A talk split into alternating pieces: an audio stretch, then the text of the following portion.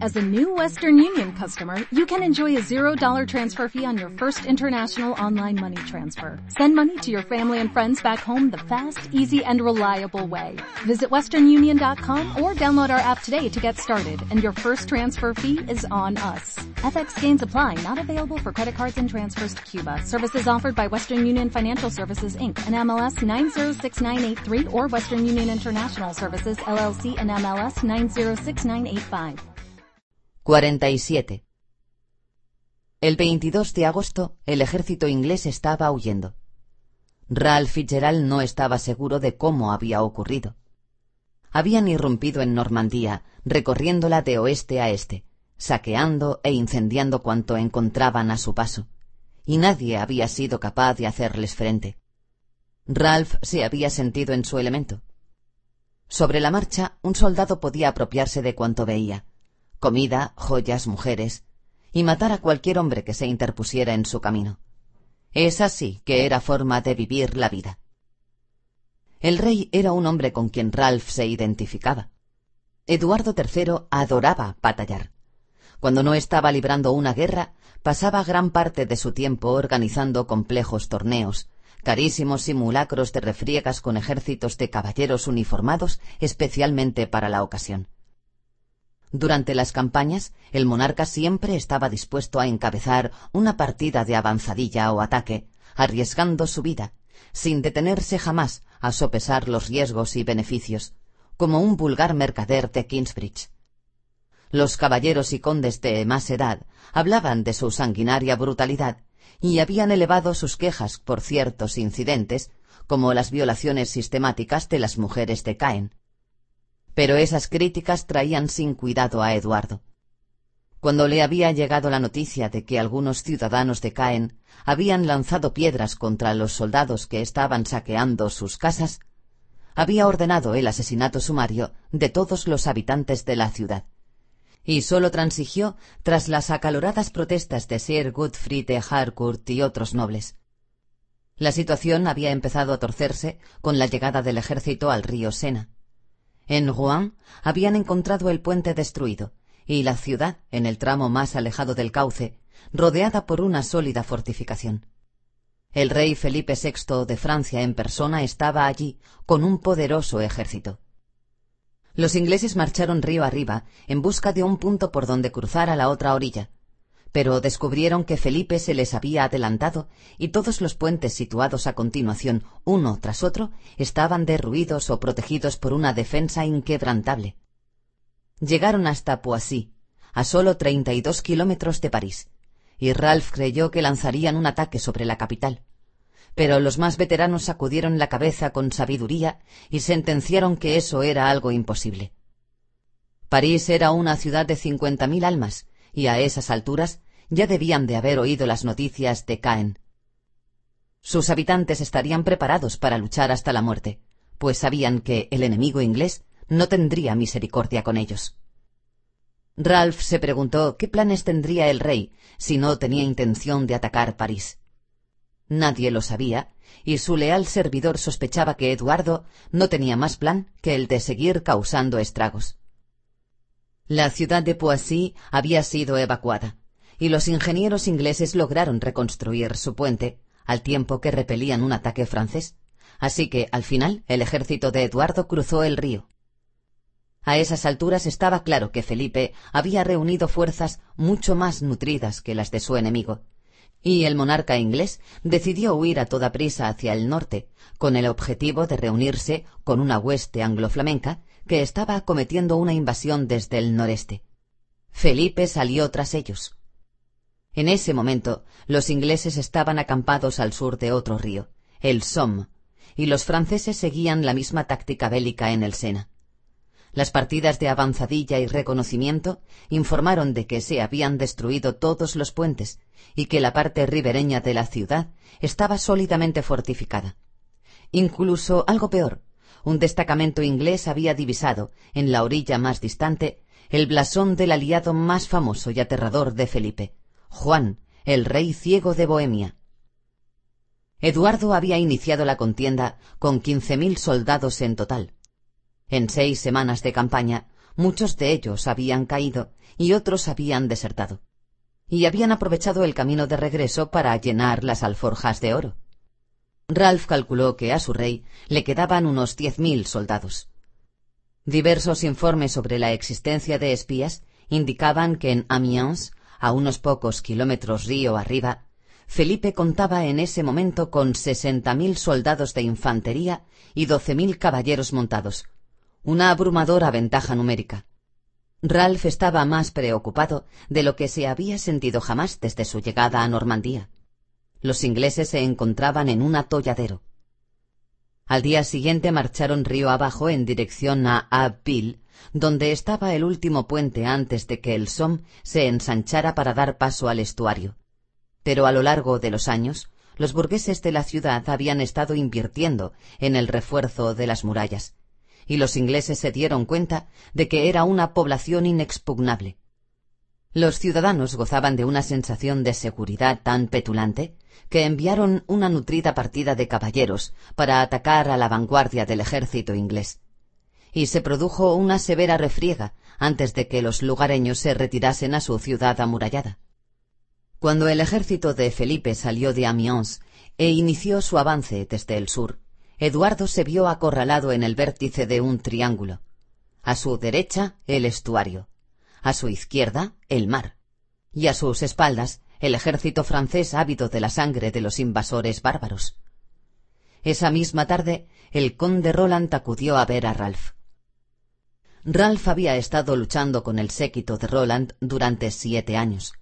El conde ya no lo consideraba un muchacho inexperto.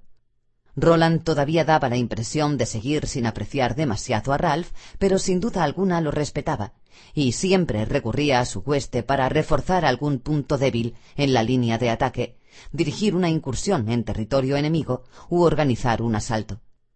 Ralph había perdido tres dedos de la mano izquierda, y caminaba renqueante cuando estaba cansado, desde que un piquero francés le había fracturado la tibia durante la retirada de Nantes en 1342.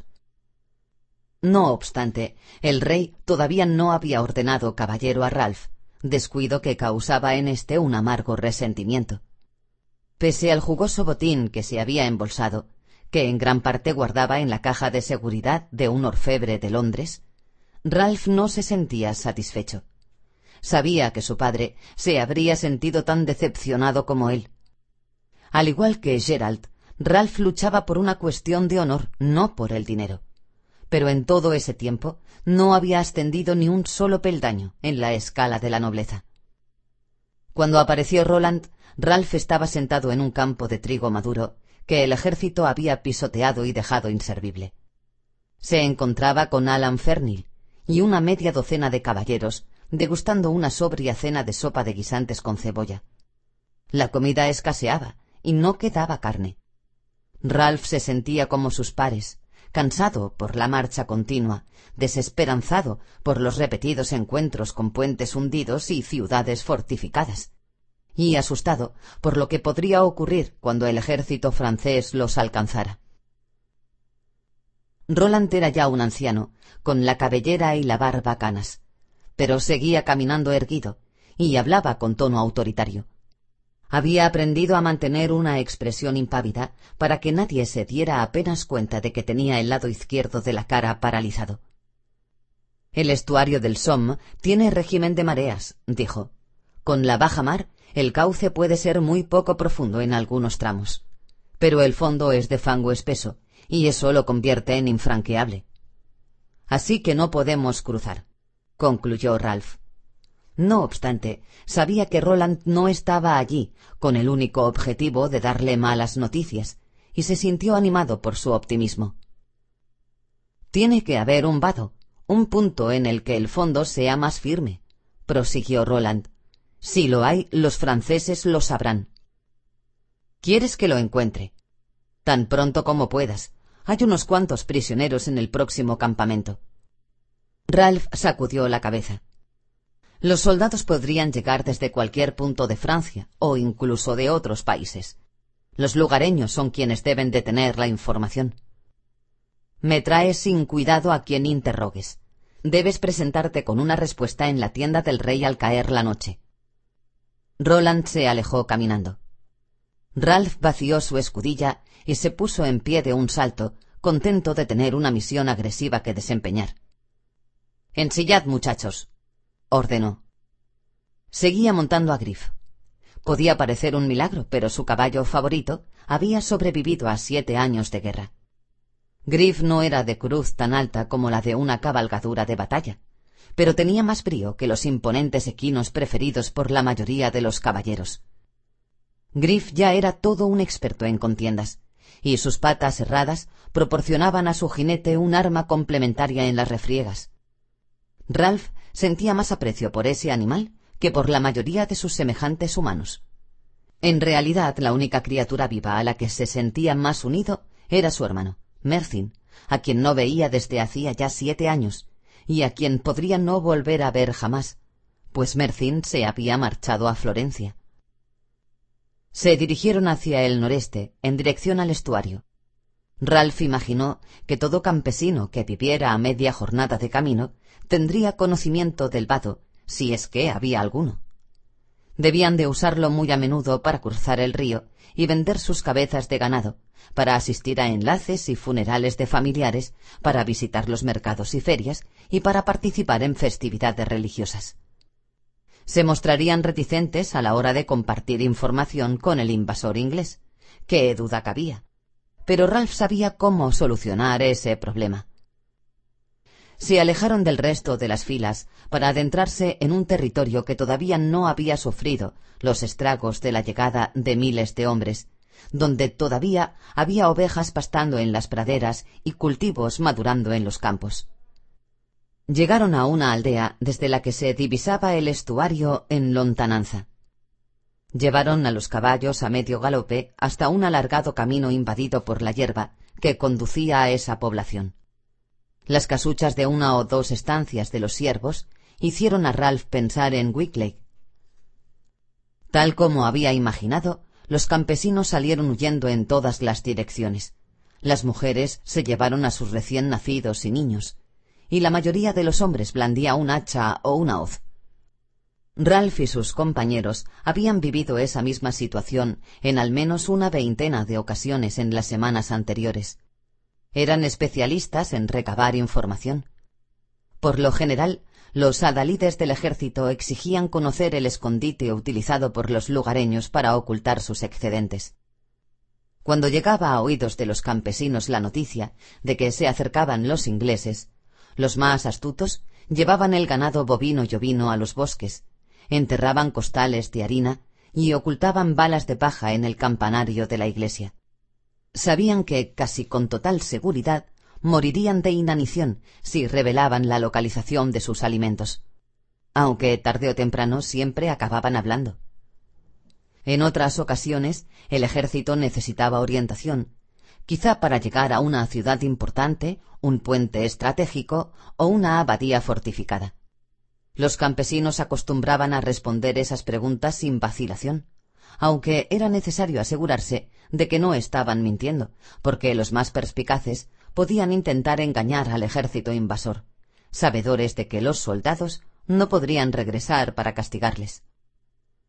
Mientras Ralph y sus hombres intentaban dar caza a los campesinos a la fuga a través de huertas y cultivos, dejaron de lado a los hombres y se centraron en las mujeres y los niños.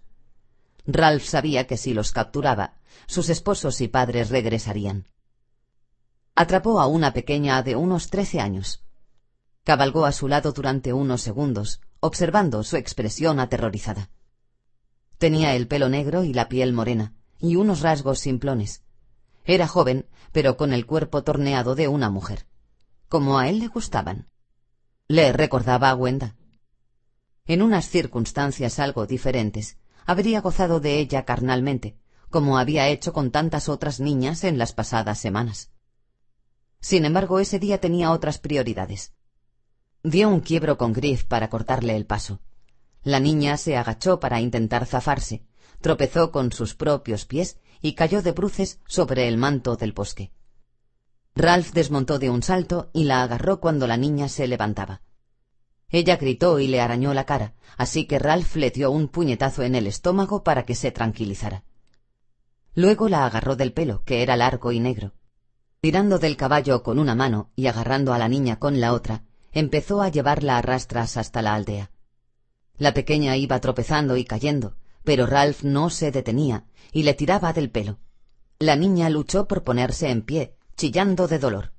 Después de aquello no volvió a caerse. Se reunieron en la pequeña iglesia de madera. Los ocho soldados ingleses habían capturado a cuatro mujeres, cuatro niños y dos recién nacidos. Los obligaron a sentarse en el suelo delante del altar. Pasado un instante, un hombre entró corriendo, balbuceando algo en el dialecto francés de la localidad, deshaciéndose en ruegos y súplicas. Entraron otros más justo detrás del primero. Ralph no cabía en sí de satisfacción. Se quedó de pie en el altar, que no era más que una mesa de madera pintada de blanco. Silencio. gritó. Blandió su espada. Todos enmudecieron. Señaló a un joven muchacho. Tú, dijo, ¿a qué te dedicas? Soy curtidor, señor. Por favor, no hagáis daño ni a mi mujer ni a mi hijo. Ellos no os han hecho nada. Ralph señaló a otro hombre. ¿Y tú? La niña que había capturado lanzó un grito ahogado, y Ralph dedujo que los unía algún tipo de parentesco. Padre e hija, supuso. Soy un simple vaquerizo, señor. ¿Vaquerizo? Esa información le interesaba. ¿Y cada cuánto tiempo cruzas el río con tus reses? Una o dos veces al año, señor, cuando voy al mercado. ¿Y dónde está el vado? El hombre vaciló. ¿El vado? No hay ningún vado. Tenemos que cruzar el puente en Napil. ¿Estás seguro? Sí, señor. Ralph miró a su alrededor. Todos vosotros, ¿es eso cierto? Asintieron en silencio. Ralph pensó en ello. Estaban muertos de miedo, pero podían estar mintiendo de todas formas. Si traigo al sacerdote y él trae la Biblia consigo, ¿juraríais todos por vuestras almas inmortales que no hay un vado para cruzar el estuario? Sí, señor. Pero ese sería un proceso demasiado largo. Ralph miró a la niña que había capturado. Ven aquí. La pequeña retrocedió un paso. El vaquerizo cayó postrado de rodillas. Por favor, señor, no hagáis daño a una niña inocente. No tiene más que trece años. Alan Fernil levantó a la criatura como si fuera un saco de cebollas y se la lanzó a Ralph, quien la atrapó y la retuvo a su lado. Todos mentís. Hay un vado. Estoy seguro de que lo hay. Solo necesito conocer su localización exacta. Está bien, claudicó el pastor. Os lo diré, pero dejad a la niña tranquila. ¿Dónde está el vado? Está a un kilómetro y medio de Abbeville, río abajo. ¿Cómo se llama la aldea? El vaquerizo quedó desconcertado por la pregunta durante un instante, aunque luego añadió No hay ninguna aldea, pero se ve una posada en la margen más distante. Estaba mintiendo. Jamás había salido de viaje, así que no sabía que junto a un vado siempre había una aldea. Ralph agarró una mano a la niña y se la colocó sobre el altar. Sacó su arma blanca, una daga de rodela. Con un movimiento rápido le rebanó un dedo. El contundente filo cortó con facilidad los frágiles huesecillos. La niña prorrumpió en gritos de agonía y su sangre empapó de rojo la pintura blanca del altar. Todos los campesinos gritaron horrorizados. El vaquerizo dio un enfurecido paso adelante, pero fue detenido por la punta de la espada de Alan Fernil. Ralph seguía agarrando a la niña de una mano, y levantó el dedo mutilado ensartado en su daga. Sois el mismísimo diablo, gritó el pastor temblando presa de la impresión. No, no lo soy. Ralph ya había escuchado antes esa acusación, pero seguía doliéndole. Estoy salvando las vidas de miles de hombres. Se justificó. Y si me veo en la obligación, le cortaré los demás dedos uno por uno. No, no. Entonces dime dónde está el vado y no mientas más. Blandió el cuchillo. La Blanchetac. Se llama la Blanchetac. Por favor, soltadla, suplicó el hombre. ¿La Blanchetac? preguntó Ralph. Fingía escepticismo, pero en realidad aquello sonaba prometedor. Era una palabra desconocida, aunque parecía que podía significar plataforma blanca, y no era el tipo de ocurrencia que un hombre aterrorizado pudiera inventar en el calor del momento. Sí, señor, lo llaman así por las saltanas blancas del fondo del cauce, gracias a las que se puede cruzar el fango. Sufría un genuino ataque de pánico. Tenía las mejillas empapadas de lágrimas. Es prácticamente seguro que está diciendo la verdad, pensó Ralph con satisfacción. El vaquerizo prosiguió balbuceando. Cuentan que colocaron las piedras en tiempos remotos, que fueron los romanos. Por favor, soltad a mi niña. ¿Dónde está? A dieciséis kilómetros de Abbeville, río abajo. ¿Y no a un kilómetro y medio? Esta vez estoy diciendo la verdad, señor. Pues espero compasión. ¿Y el nombre de la aldea? Saintville. Se puede cruzar a cualquier hora por el vado o solo con la baja mar. Solo con la baja mar, señor, sobre todo si pasáis con ganado o carros. Pero tú conoces el flujo de las mareas. Sí. Bien, solo me queda una pregunta más que hacerte, pero es muy importante. Si tengo la más mínima sospecha de que estás mintiéndome, le cortaré la mano entera. La niña chilló. Ralph dijo Sabes que hablo en serio, ¿verdad? Sí, señor, os diré cualquier cosa. ¿A qué hora se producirá la baja mar mañana? Una mirada de pánico se apoderó del rostro del vaquerizo. Eh, eh, dejad que lo averigüe, el hombre estaba tan nervioso que apenas podía pensar. El curtidor intervino. Yo os lo diré. Mi hermano cruzó ayer el río, por eso lo sé. La marea baja será a media mañana, dos horas antes del mediodía. Sí, exclamó el vaquerizo. Eso es. Estaba intentando calcularlo. A media mañana o un poco después. Y luego otra vez por la tarde. Ralph seguía agarrando la mano sangrante de la niña. ¿Estás seguro? Oh, señor, tan seguro como estoy de mi nombre, os lo juro. Seguramente el hombre habría sido incapaz de recordar incluso su nombre en ese momento. Estaba demasiado aturdido por el pánico. Ralph miró al curtidor. No había rastro de engaño en su cara, ni de desafío, ni de ansias por agradar en su expresión. Solo parecía algo avergonzado de sí mismo, como si se hubiera visto abocado en contra de su voluntad a hacer algo malo. Dice la verdad, pensó Ralph exultante. Lo he conseguido. La Blanchetac, a dieciséis kilómetros de Abbeville, río abajo, en la aldea de Saintville. Piedras blancas en el fondo del cauce. Baja mar a media mañana. Sí, señor. Ralph soltó la muñeca de la niña, y la pequeña corrió sollozando hacia su padre, quien la cogió entre sus brazos. Ralph bajó la vista hacia el charco de sangre que había quedado en el altar blanco. Había muchísima cantidad para ser de una chiquilla. Está bien, soldados, dijo. Aquí ya hemos terminado. Las cornetas despertaron a Ralph al alba. No había tiempo de encender una hoguera ni de desayunar. El ejército levantó el campamento de inmediato. Diez mil hombres tenían que haber recorrido diez kilómetros llegada la media mañana, y la mayoría lo haría a pie. La hueste del príncipe de Gales encabezaba la marcha, seguida por la guardia del rey, el tren de bagaje con el equipamiento para el asedio y, por último, la formación de retaguardia. Se enviaban partidas de reconocimiento para calcular la distancia a la que se encontraba el ejército francés. Ralph iba en la vanguardia con el príncipe de dieciséis años que era tocayo de su padre, Eduardo. Esperaban sorprender a los franceses al cruzar el Somme por el vado. La última noche el rey había dicho Bien hecho, Ralph Fitzgerald. Ralph había aprendido hacía ya tiempo que esas palabras carecían de significado.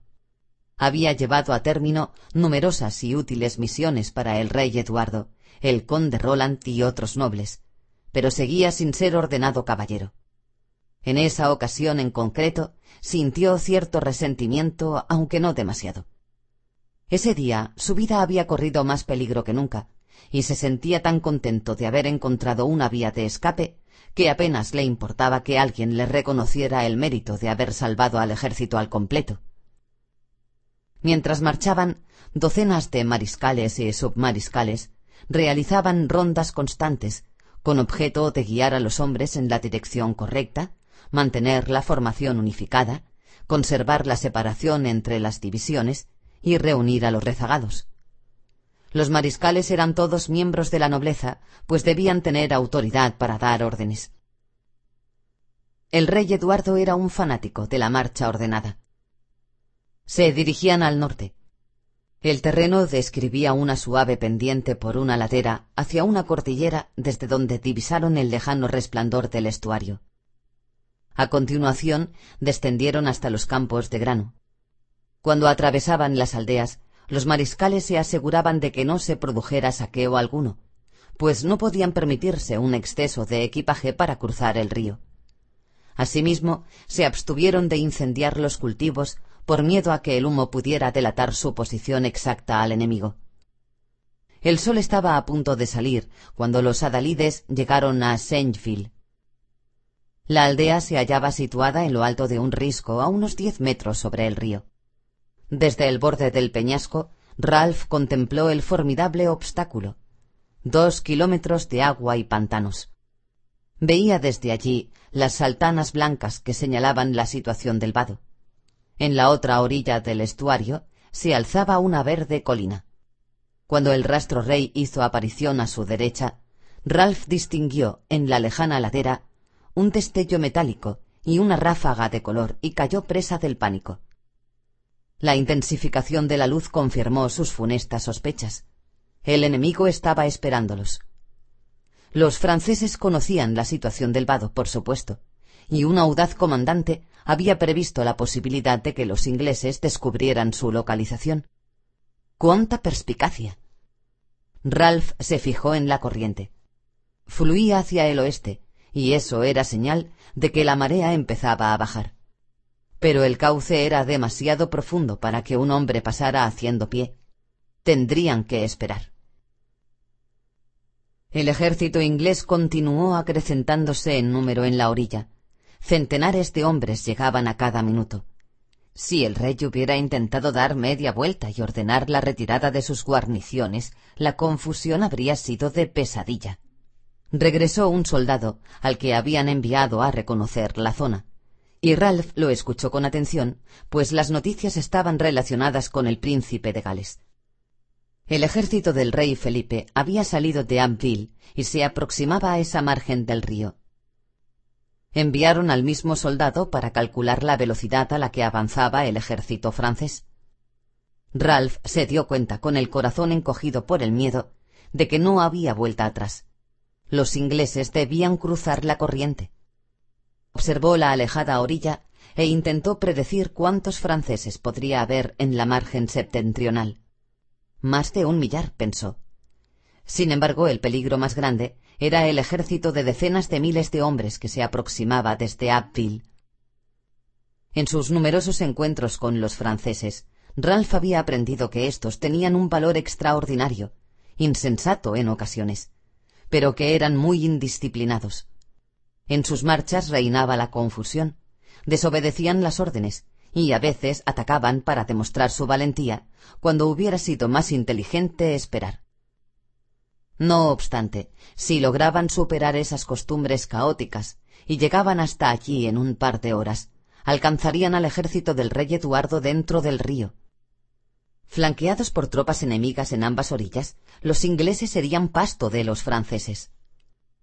Después de la estela de devastación que habían ido dejando a su paso en los seis meses anteriores, no podían esperar misericordia alguna. Ralph pensó en los equipamientos. Tenía una perfecta armadura de placas que le había quitado a un cadáver francés en Cambrai hacía siete años, pero iba en el tren de bagaje. Además, no estaba seguro de poder avanzar a pie y a lo largo del kilómetro y medio de agua y fango con tanto peso encima. Llevaba una celada en la cabeza y una cota de malla que le cubría el pecho, y era cuanto podía permitirse aguantar puesto durante la marcha. Tendría que conformarse con eso. Los demás contaban con una protección de la misma ligereza. La mayoría de los soldados de infantería portaban sus yelmos colgados de los cinturones y no se los pondrían hasta encontrarse al alcance del enemigo. Pero ningún hombre marchaba con toda la armadura puesta. El sol se encumbró en el este. El nivel del agua disminuyó hasta llegar a la orilla. Los nobles procedentes del séquito del rey llegaron con la orden de cruzar el río. El hijo del conde Roland, William de Caster, comunicó las instrucciones a la hueste de Ralph. Los arqueros irán en la vanguardia y empezarán a disparar en cuanto se aproximen a la otra orilla, informó William. Ralph se quedó mirándolo con frialdad. No había olvidado que ese hombre había intentado que lo ahorcaran por hacer lo mismo que la mitad del ejército inglés en las pasadas seis semanas. Luego, cuando lleguéis a la playa, los arqueros se repartirán a diestra y siniestra para dejar paso a los caballeros y a los hombres de armas. Parece sencillo, pensó Ralph. Las órdenes siempre lo parecían, pero iba a ser un verdadero baño de sangre. El enemigo estaría en una posición perfecta, en la aldea que se alzaba sobre el río, para hacer blanco contra los soldados ingleses que lucharían indefensos mientras atravesaban el cauce fluvial.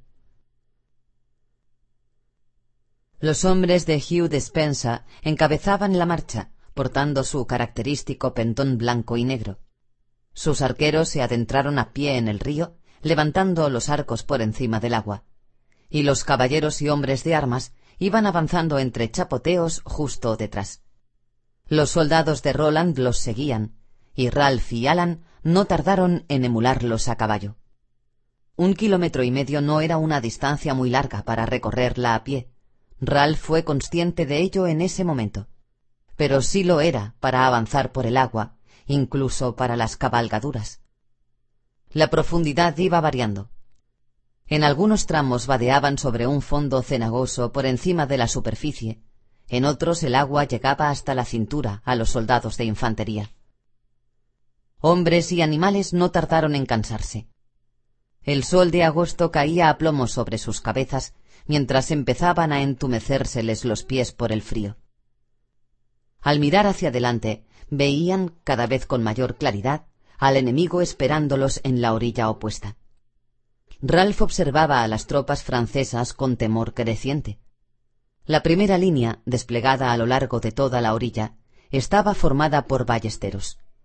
Ralph sabía que no eran franceses, sino mercenarios italianos, a los que siempre llamaban genoveses pero que en realidad procedían de distintos lugares de la península. La ballesta podía realizar menos tiros por minuto que el arco largo inglés, pero los genoveses iban a tener mucho tiempo para recargar mientras su objetivo avanzaba con pesadez por el río poco profundo. Detrás de los arqueros, en la verde colina, estaban los soldados de infantería y los caballeros montados, listos para lanzarse a la carga. Al echar la vista atrás, Ralph vio a miles de ingleses cruzando el río a sus espaldas. De nuevo se dio cuenta de que la retirada no era una opción. De hecho, los que iban en la retaguardia empujaban a los de delante que empezaban a desplazar a los adalides. En ese momento podían ver a las filas enemigas con total nitidez. Dispuestos a lo largo de la orilla estaban los pesados parapetos de madera, llamados pavesadas, que utilizaban los ballesteros. En cuanto los ingleses se pusieron a tiro, los genoveses empezaron a disparar. A una distancia de más de doscientos cincuenta metros, la puntería era imprecisa y las flechas caían a una velocidad que había disminuido por la lejanía. De todas formas alcanzaron a un buen número de caballos y soldados. Los heridos caían al agua y se alejaban arrastrados por la corriente hasta ahogarse. Los caballos heridos se revolcaban en el agua y la teñían de rojo sangre. Ralph tenía el corazón desbocado. A medida que los ingleses se acercaban a la orilla, la precisión de tiro de los genoveses mejoraba y las flechas caían con mayor potencia. La ballesta era lenta, pero disparaba una saeta con punta de acero y fuerza destructora. Todos los hombres y las caballerías que había alrededor de Ralph cayeron abatidos. Algunos perdieron la vida de forma fulminante. No había nada que pudiera hacer para protegerse. Tuvo la espeluznante visión de su ineludible destino. O tenía suerte o acabaría muerto. La atmósfera se llenó con los espantosos ruidos de la batalla, el silbido de las flechas letales, las blasfemias de los heridos, los relinchos de los caballos agonizantes. Los arqueros al frente de la columna inglesa respondieron al ataque. El extremo de sus largos arcos de dos metros tocaba el agua y se veían obligados a agarrarlos de una forma poco habitual. Además, el fondo cenagoso era resbaladizo. Aun así hicieron cuanto pudieron. Al ser lanzadas desde tan cerca, los virotes de las ballestas podían atravesar incluso las armaduras de placas. En cualquier caso, ninguno de los soldados ingleses llevaba la protección adecuada para la batalla. Aparte de sus yelmos, no tenían otro resguardo contra la letal lluvia. De haber podido, Ralph habría dado media vuelta y habría huido. Sin embargo, detrás de él, diez mil quinientos hombres y el mismo número de caballos lo empujaban hacia adelante, y lo habrían pisoteado y ahogado si hubiera intentado retroceder. No le quedaba otra alternativa que pegarse al cuello de Griff y azuzarlo para que siguiera avanzando. Los supervivientes entre los arqueros ingleses de primera línea llegaron por fin al cauce de escasa profundidad y empezaron a utilizar sus arcos largos con mayor eficacia.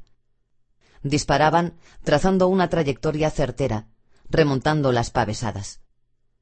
Una vez que hubieron empezado, los arqueros ingleses fueron capaces de disparar doce flechas por minuto. Las saetas eran de madera, por lo general de fresno, pero con punta de acero, y cuando caían como una lluvia resultaban pavorosas. De pronto disminuyó la intensidad del ataque enemigo. Cayeron unos cuantos escuderos. Los genoveses se vieron obligados a retroceder, y los ingleses empezaron a llegar a la parte de la playa entre la pleamar y la bajamar. En cuanto los arqueros pusieron pie en tierra firme, se dispersaron a derecha e izquierda y dejaron la orilla despejada para los caballeros, que salieron a la carga desde el cauce poco profundo sobre las líneas enemigas. Ralph, que seguía cruzando el río, había visto suficientes batallas como para saber qué tácticas emplearían los franceses en esa situación. Debían mantener su posición y dejar que los ballesteros siguieran aniquilando a los ingleses que estaban en la playa y a los que seguían en el agua. Pero el código de caballería no permitía que la nobleza francesa se ocultara tras los arqueros de arcos largos, y rompieron la formación para avanzar al galope y enzarzarse en una refriega con los caballeros ingleses, renunciando así a la ventaja de su posición.